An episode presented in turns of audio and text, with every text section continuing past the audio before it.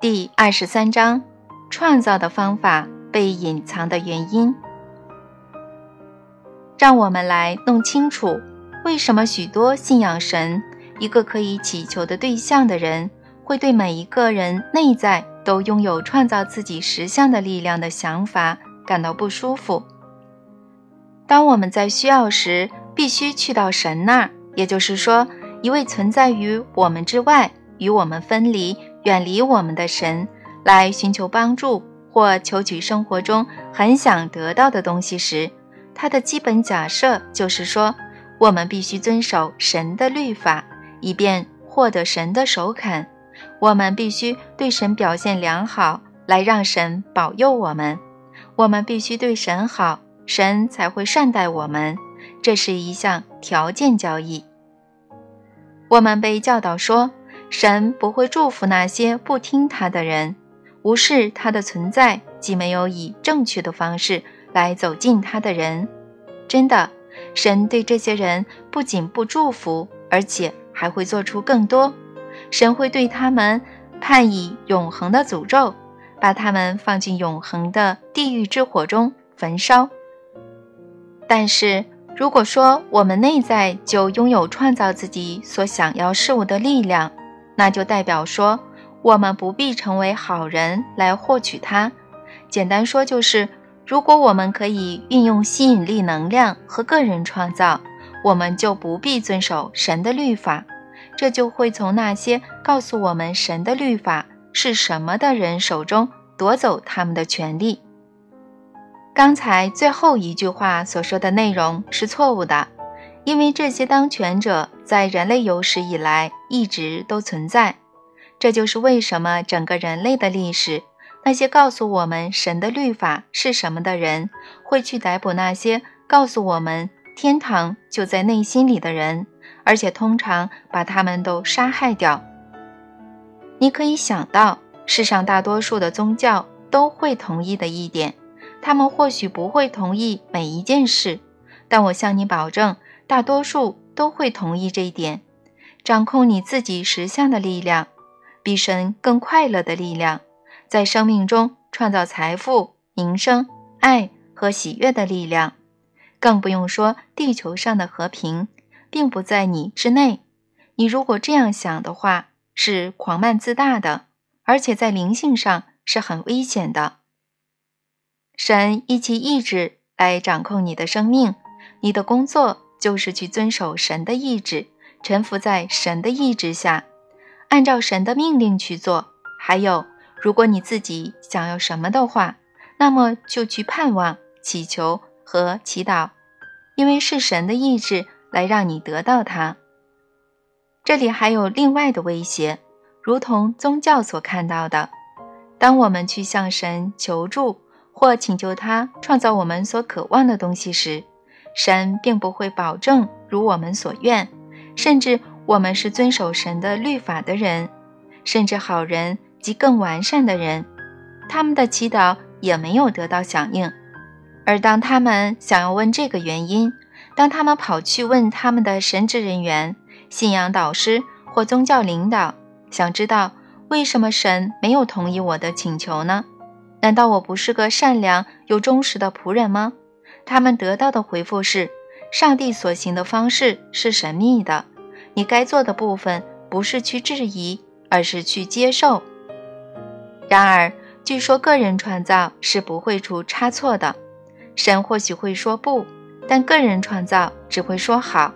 他总是创造出结果。它只是一个你把专注力放在哪里，以及你最强的感受是什么的问题。这就是个人创造最大的威胁，也是一直被隐藏起来的原因。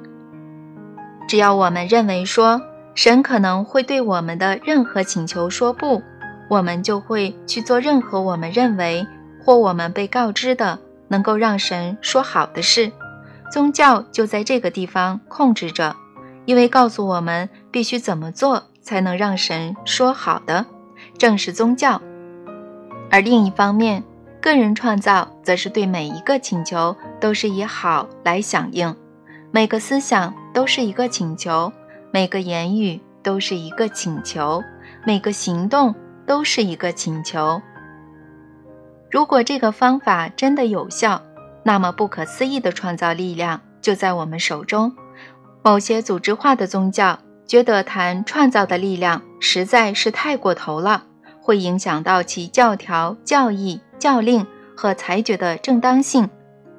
因此，如果你试着要用自己的意志去创造某些东西，你就可能会被指控为叛教，是跟撒旦一样的反动行为。还有宗教笃信者告诉我们的：如果有人傲慢地自称拥有神的力量，跟神平等，跟神一样荣耀，那么他会被赶出天堂，被诅咒去和那些到地狱里去的可怜人在一起，承受从神性中分离的永恒折磨。个人创造真正的危险在于它牵涉到以新的方式。来思考你自己，还有以新的方式来思考神。很难相信拿撒勒的耶稣会对我们做出这样的惩罚，他自己就是这样被钉在十字架上的。他说：“以新的方式思考你自己，以新的方式思考神。”虽然他不是用这些词语，但意义完全一样。他还说了其他的。非常直接地披露伟大的真理。耶稣分享给他同时代的人的观念，像雷电一样撼动了当时的社会。他到处去说一些像这样的话：“你们祈求，就给你们；寻找，就寻见；叩门，就给你们开门。因为凡祈求的，就得到；寻找的，就寻见；叩门的，就给他开门。”无疑的，这正是有关个人创造。这正是埃米勒·古埃、诺尔曼·皮尔及海洛·薛曼等诸位导师在多年前要告诉我们的。这正是希克斯夫妇目前在讲的，而且已经讲了许多年。这正是韦恩戴尔所跟我们分享的，并且正是与神对话采用易于理解及有趣的方式所清楚表达的。许多导师和先知们几百年来所要我们去接受的，这些年来在谈论个人创造的先知们当中，并不是每一位都很明白地说出我们所运用的正是神的力量。但以前耶稣说得很明白，他说：“你们中间谁有儿子求饼，反给他石头呢？求鱼，反给他蛇呢？你们虽然不好。”尚且知道拿好东西给儿女，何况你们在天上的父，岂不更把好东西给予求他的人吗？所以这个环节不见了。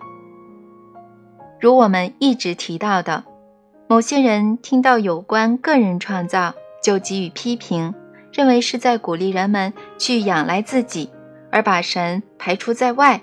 事实上，大师级的先知们会鼓励人们信赖自己。并把神包括在内，但这些批评有一个要点，因为许多人还没有被告知某些非常重要的事。他们没有被告知，吸引力能量是伟大的生命法则之一，而这些法则正是神的方法。他们没有被告知，运用吸引力能量只是运用神的另一种方式。当你了解这个方法及其运作方式，你就不用担心任何事。耶稣说得很明白，我们要再重复他的话吗？所以不要忧虑，说吃什么、喝什么、穿什么。你们要先求他的国和他的义，这些东西都要加给你们了。啊哈！宗教笃信者会惊叫地说：“抓到把柄了！”耶稣说得很直接了，当然要去到神那里才行。还说什么往你自己里头去？因为耶稣说过，要先找到神的王国。然后你可以想象他们会多么烦闷，当他们发现耶稣许多次也讲到神的王国就在你里头。第二十四章，达成个人目标的最佳方法。虽然几个世纪以来，所有的灵性大师们都建议我们不要担忧自己，但我要再重申一次：在生命中拥有个人的目标是没问题的。我也希望再次提醒：当我们了解了能帮助我们达成一切目标、能让我们过着梦想中的生活最好有最快的方法，就是去协助其他人达成他们的目标，协助他们过着梦想中的生活时，我们就会找到延续幸福的钥匙。我向你保证，这不是我自己编造出来的，这并不只是我的美妙思想。这是许多在生命里获得大成功的人的经验。看看以下摘句，阅读并且吸收这些话，来自于那些有资格被认为已经知道生命如何运作的人。在帮助他人当中，我们就帮助了自己，因为我们给出去的任何美好事物都会完成这个圆而回到我们自己身上。佛罗拉。爱德华兹，帮助他人达成他们的梦想，你就会达成你自己的。布朗，这确实是真的。帮助他人成功是让你自己成功最好又最快的方法。拿破仑·希尔，如果你帮助其他人获得他们想要的事物够多的话，你就可以拥有世上你所想要的。金克拉。我发现很有趣的是，有这么多高度成功的人都获致相同的公式、相同的理解、相同的洞见、相同的方法，对许久以前所传承给我们的一种生活方式有着相同的描述。以你希望别人怎么待你的方式来对待他人，当我们视他人如神一般，对待他人如神一般。就能运用吸引力能量，最后如同它原先被设计使用的目的，带给我们属于我们的实相。这不是只有给我们某些人而已，而是给我们所有人；不是只有给我们一些人而已，而是给我们每一个人。第二十五章：个人创造法与世间的苦痛。到目前为止，你可能会对达到更大快乐的十七个步骤感到好奇。我想让你知道，我们很快就会谈到了。但在我们极度深入个人如何能比神更快乐之前，必须先来看看我们在这本书开头所谈过的一件事。但我保证，在本章结束之前，我会给予探索和解说。那么。现在正遭逢苦难的人、痛苦的人、受压迫而活在悲惨中的人，他们又是怎么一回事呢？对大多数个人创造方面的正面思考者及支持者来说，稍早前我所转载的这种尖酸批评，他们似乎无法给予回答。为了重新唤起你的记忆，讯息中最令人感到不舒服的。就是暗示说，那些生命中遭逢苦痛的人，都是他们的思想吸引来的。苏丹达佛地区遭受强暴的受害者并不想要这样，遭受性侵害的孩子并不想要这样，饥饿的非洲人也不想要这样。暗指这都是因为他们不正确的思考所导致的说法让人厌恶。如果不正确的思考，不是导致所有这些苦难的原因，那么会是什么呢？是命运吗？答案是，人类大苦难的根本原因当然是人类的思考方式，但不像说的那么简单，因为它不只是与正在遭逢痛苦的人的想法有关，它与每一个人的想法都有关。确实如此。许多持续在动乱或贫苦中受苦的人，会把眼前的现状想成是命。他们已经让步放弃了，他们已经放弃和平、非暴力的反抗，视之为无意义或不可能的事。由于他们的默许，无意中当然不会是有意的，延续扩大他们在文化或社会中承袭前人的状况。所以。从某种程度来说，是这些受苦的人的思想，是他们在潜意识或无意识中的持续性想法，在他们所忍受的实相中扮演了一个创造的角色。当然，他们并不想要这般的情况与体验。我们现在也不是在说这个，但是否认一个文化中许多人不间断、持续性的心态会与体验该文化无关的话，那就否定了摆在我们眼前的事实。但是现在应该指出，真的必须被提到，在很大程度上，整个文化和人们的苦难，也是被这些在其他地方没受到苦难人的集体意识所创造。因为正是这些没受到苦难的人，他们允许了他人的苦难继续下去，对求助的请求充耳不闻，并且总是表示，从某个层面来说，那是他们自己的过错。或至少是他们自己的责任。这种让他们自食其果的意识，再加上这些正在受苦的人的绝望，创造了一个让任何团体或个人都难以克服、穿越或自由走动的思想墙。我们必须了解，个人创造，不论是针对个人或是群体，都同样有效。这正是我们现在所讨论的集体意识的确存在，而且力量非常强大。许多人的综合想法真的会对少数人的集体经验产生影响。事实上，只要我们把命运想成是来自各处思想的综合的缩写，就能了解命运为何正是这么多人在遭受苦难，而其他人却没有的原因。命运是所有人对某件事的综合想法而创造出来的，在任何封闭的群体或社会中的个人很难，虽然并非完全不可能克服该社会里头所有人的综合想法，更遑论处于该社群之外的人。某些人则克服了巨大的能量障碍，并且在社群中提升到相当的高度，尽管困难重重。而该社群中的大多数人则无法如此。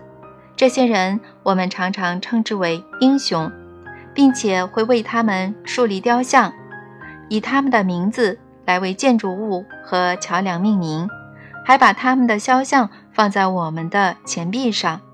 在别人受苦的时候，他们却成功了。然而，是什么造成了期间的差别呢？这些又是如何发生的呢？答案不可避免的与这些人在想什么有关，这与他们对自己相较于整体所保持的想法有关，与他们如何能战胜他们周遭的意识，以及真的想要反对他们的庞大人群的集体意识有关，与运用个人的决心、承诺及他们内在最深处对他们是谁的想法，关于周遭的人与事的力量有关。真的，当你与这些成功人士谈话，他们大部分人会告诉你的正是这些。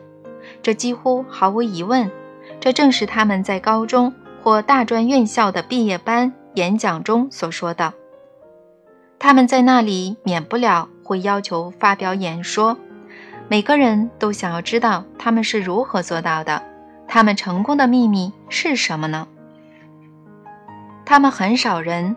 百分比非常低，会告诉你：“哦，我什么也没做，跟我没什么关系，那不过是运气。”他们大部分人会对这些毕业班说：“千万要弄清楚，是你创造了自己的运气。”这也适用于非洲饥饿的孩童及苏丹达佛地区被强暴的女人吗？不，当然不。它本来的意义就不是如此。然不是作者想象自己处在那样的情况中，或有意识地使用不正确的思考，将自己置于其境，来制造出他们自己的运气。这是真的。如前面提到的，在所有社会和文化中的某些人都在惧怕着某种东西，并且无意识地停留，让恐惧到达一个程度，致使他们为自己吸引来他们所惧怕的事物，而且。是的，苦难的文化是会增长的，但可不是其他人所说的。他们对这种说法已经够厌烦了，是人们用了不正确的思考，才为他们自己带来了麻烦。我内心也无法认同这种说法，但是我知道，可能并且真的会发生的是，集体意识的强大能量，可能是所有一切当中最强大的创造力量，在我们所有的生命中放置了不愉快的经验和悲剧性的结果。让个人成为牺牲品的结果，纵使他们并非有意识的去选择它，那么集体意识能够压过个人意识的选择吗？是的，而它对每一个人来说都是这样的吗？不会的。耶稣他自己大声的呼喊，很少人记得他在受苦时所喊出的这些话，是出自于他很熟悉的旧约圣经。我的神，我的神，你为什么离弃了我？其原因正是大众的集体意识能够胜过个人意识和觉知，所以集体意识非常重要。这正是提升人类集体意识如此迫切的原因。当然，提升人类集体意识的方法就是去提升人类个别的意识。这就是为什么告诉人们，个人创造是件好事，而不是坏事。是正面的，而不是负面的，是一件应该被鼓励的事，而不是因为某人没有真正完全了解这些话的缘故，因而就被奚落、嘲笑和冤枉。所以，我们知道，甚至连最高层的灵性大师们也会发觉自己受到大众意识的影响，然后我们就明白，达佛地区受苦的人们。非洲的饥民和受侵害的儿童，以及在我们地球上其他深深受到伤害的人，个人或全体的，当然不是因为他们在这件事情上做错了什么。然而，问题不在于他们有没有做错什么。对了，在教导个人创造或吸引力能量时，是从来没有人会这样说的。它不过是个幌子，是那些。不正确诠释他们讯息的人所粗制滥造出来的结论。问题是在于赐给所有人类个人创造的这份神圣礼物是否可以被用来消弭这样的苦难？答案当然是肯定的。耶稣就是一个惊人的例子。很明显的，耶稣不是那环境的牺牲品，而是那环境的创造者的牺牲品。他对神的呼喊。是一时的遗忘，我非常高兴他被记录在圣经里头，因为他向我们所有人显示，纵使最伟大的大师也会有遗忘的短暂片刻。当我们也处在这种记忆脆弱的时刻，想想我们自己是环境的牺牲品，而不是在该事件中所扮演的因的角色。但是耶稣在下一个时刻。就提升到他自己更高的理解层次，运用了个人创造，继续他的旅程，而我们也可以，那也是让我们跟随的榜样。整个人类的历史，甚至他们处在最艰难的时刻，也一直都有人成为这样的榜样。我想到一个现代的例子，就是曼德拉。我相信在中文和耶稣相提并论。曼德拉先生可能会觉得不舒服，但是他对于反对者的响应，不是跟耶稣很相像吗？不仅是为他自己的人民，他不也正为全世界树立了一个榜样吗？然而，现在有一个问题：如果所有的人，甚至在他们遗忘了神时，都有能力做到这样，那为什么我们不去做呢？我们是把自己视为自身能力不足的牺牲者吗？我们认为生活和世界之所以这样，是因为就某个层面来说，这就是神想要的吗？如果是这样的话，我们就错得既糟糕又悲哀了。今天这世界之所以会这样，并不是神想要如此，而是我们，是我们想要这样。如果不是我们想要这样的话，一夜之间，我们就可以改变这个世界。我们能在眨眼间消除掉这些痛苦、伤害悲伤和苦难。我们可以终止压迫、压抑和沮丧，速度快到足以让你昏头转向。我们能够一举消除贫穷、饥饿和绝望。假如我们想要的话，这些我们全都可以做到。如果我们真的想做，事实的真相是我们并不想去做。就个人来说，我们或许会在某些情况。但就全体人类来说，很明显的，我们并不想或者认为事情迟早能搞定。没有一件人所加诸于人的事物是人所不能扭转的。我鼓励所有人永远要记住这一点，并当作慈悲与爱心者的旗号来宣传。没有一件人所加诸于人的事物是人所不能扭转的。我相信我们有一天会扭转贫穷、压迫和无力感的情况，以及所有人为因素所引发的人类苦难。而且我相信这一天会更快的到来，而不是更晚。我相信各地的人会因为对于我们是谁以及我们所要的地球生活样貌有了新的感受，而很快的起身要求实现。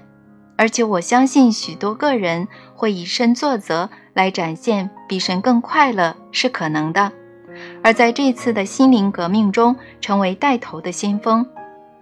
我会更进一步说明，我认为像你这样的人，你眼前正在读这本书的这位，应该会愿意协助这个过程的开始。